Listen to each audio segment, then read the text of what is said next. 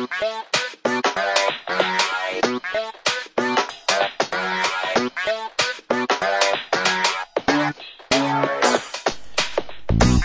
ist Computius.net, der Audio-Podcast von Computius. Folge 27. In der heutigen Podcast haben wir einige Updates vor Adobe Reader, Firefox und Thunderbird. Außerdem eine kleine Information für alle, die über den Weihnachtssaison doch noch zu Hause ein bisschen surfen wollen.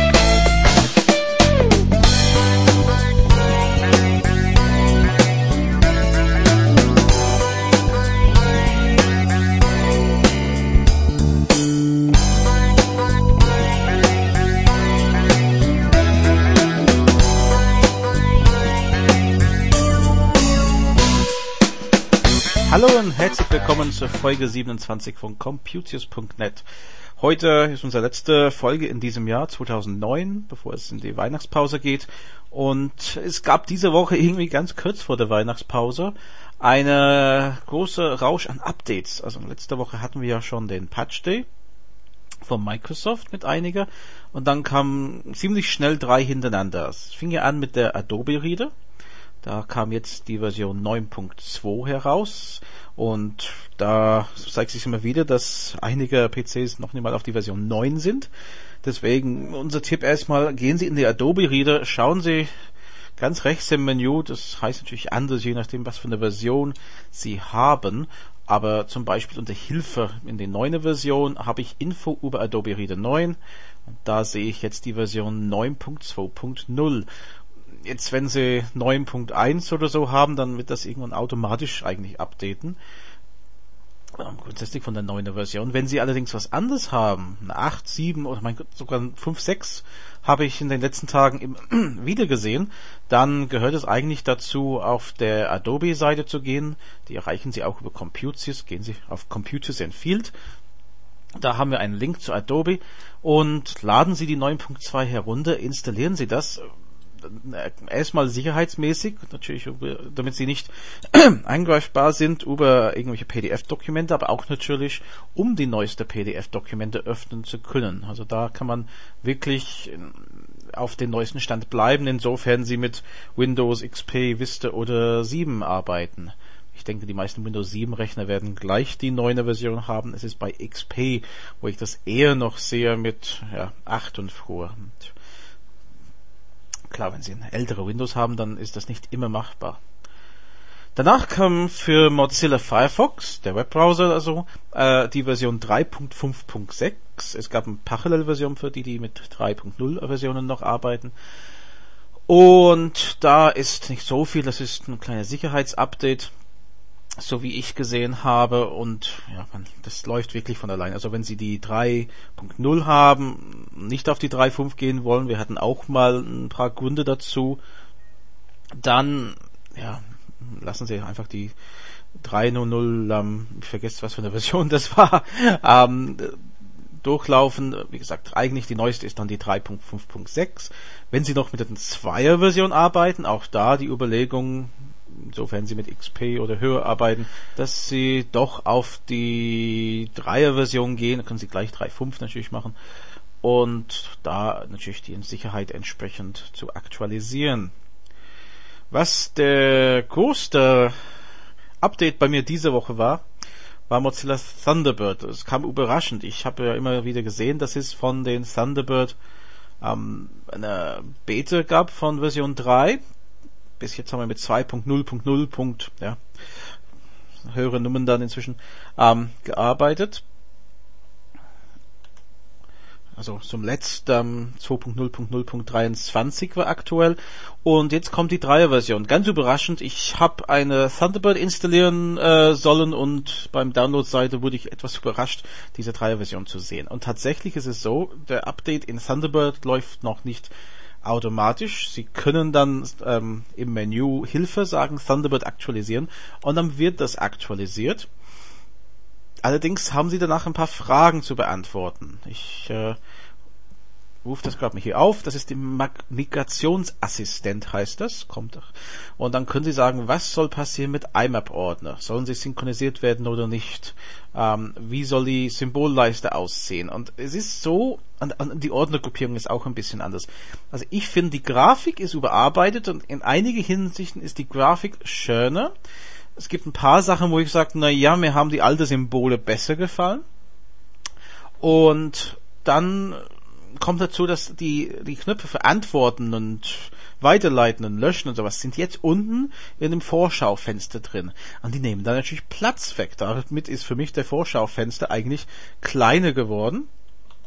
Ähm, und ich habe letztes Mal gesagt, ja, dann machen wir es ganz oben also es gibt eine Option, die oben in der Leiste zu haben. Das hat aber dann zur Folge gehabt, dass die Leiste zu breit wurde. Ich weiß nicht, wie er das berechnet hat. Ich habe es nicht schmäler gekriegt und damit hatte ich meine Scrollleiste nicht mehr an der Seite von den Mails. Das heißt, ich musste dann wieder diese Buttons unten setzen, um die Scrollleiste erstmal wieder zurückzubekommen. Also ein paar Sachen sind anders. Also zum Beispiel ähm, einen Ordner mit einem neuen Mail war ja immer fett gedruckt und dann kam so ein Sternchen, wenn jetzt ein ganz neuer reinkommt. Und jetzt kommt die Sternchen zwar neben der E-Mail, aber der Ordner wechselt seine Farbe. Der wird im Standard hier bei mir von schwarz auf blau. Und ich weiß nicht, ich habe die Sternchen auch gemocht eigentlich. Ich muss mich an diesem Blau erstmal äh, gewöhnen. Auf jeden Fall, nachdem ich den Update durchgeführt habe, hat er dann alle Ordner neu indizieren wollen.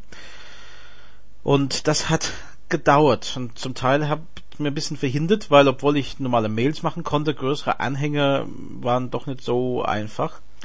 Und deswegen haben wir erstmal, da wir ja jetzt in die Weihnachtspause gehen und gar nicht so viel Zeit haben, äh, tief da rein zu beschäftigen, haben wir jetzt gesagt, okay, wer das unbedingt will, kann natürlich das selbst installieren. Wir empfehlen eigentlich auf die 2 Version zu bleiben über die Feiertage damit ähm, es keine böse Überraschungen gibt, weil wenn sie dann natürlich ihr Thunderbird kaputt machen und brauchen dann Hilfe, sei es bei uns oder bei einem anderen Dienstleister, ist natürlich das nicht unbedingt der beste Zeitpunkt, weder für sie als Kosten und für den Dienstleister zeitlich, über die Feiertage da jetzt ähm, aktiv zu werden. Deswegen mein Vorschlag, bleiben Sie auf die Zweier-Version, warten Sie auf Januar. Wir werden uns auch nochmal im Blog damit beschäftigen, über die neue Funktionalität und das Aussehen und was da alles hinter verbirgt.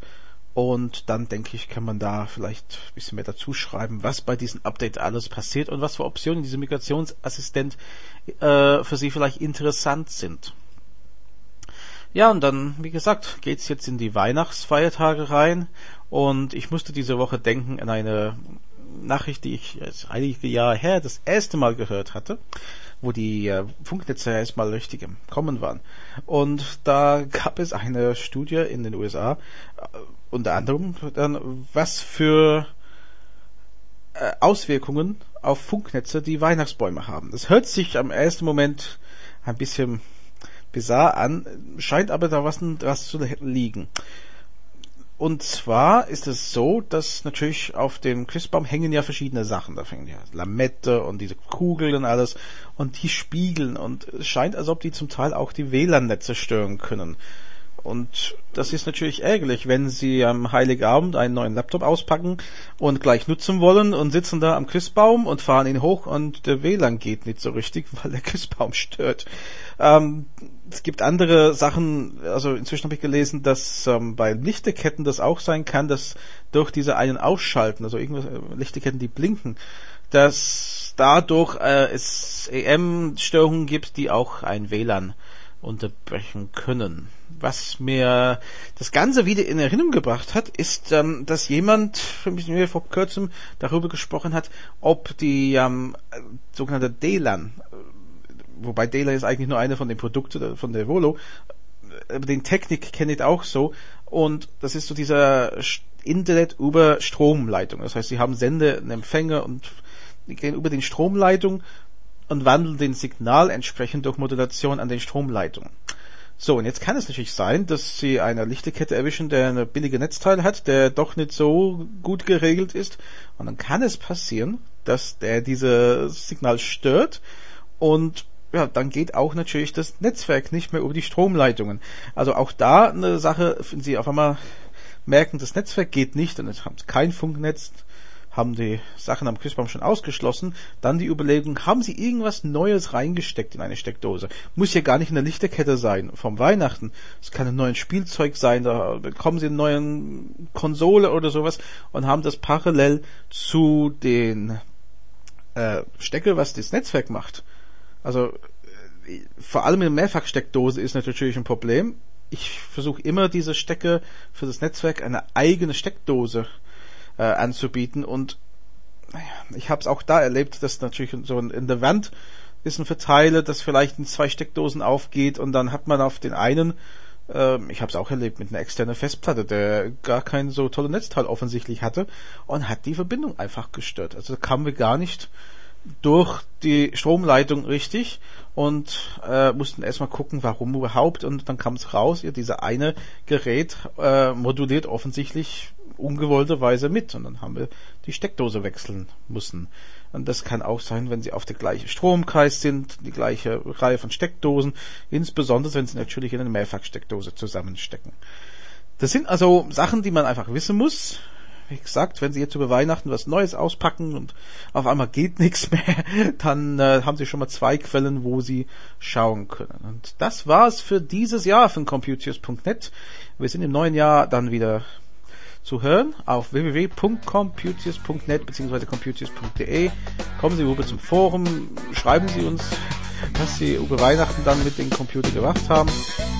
Und wir melden uns im Januar wieder. Also schöne Weihnachtstage. Tschüss.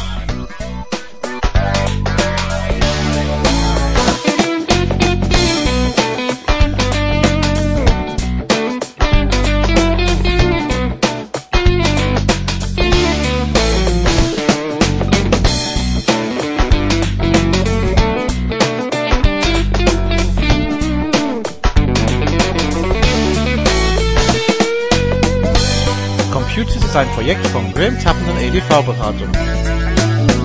Verantwortlich für den Inhalt ist Graham Tappenden in 61440 Oberursel.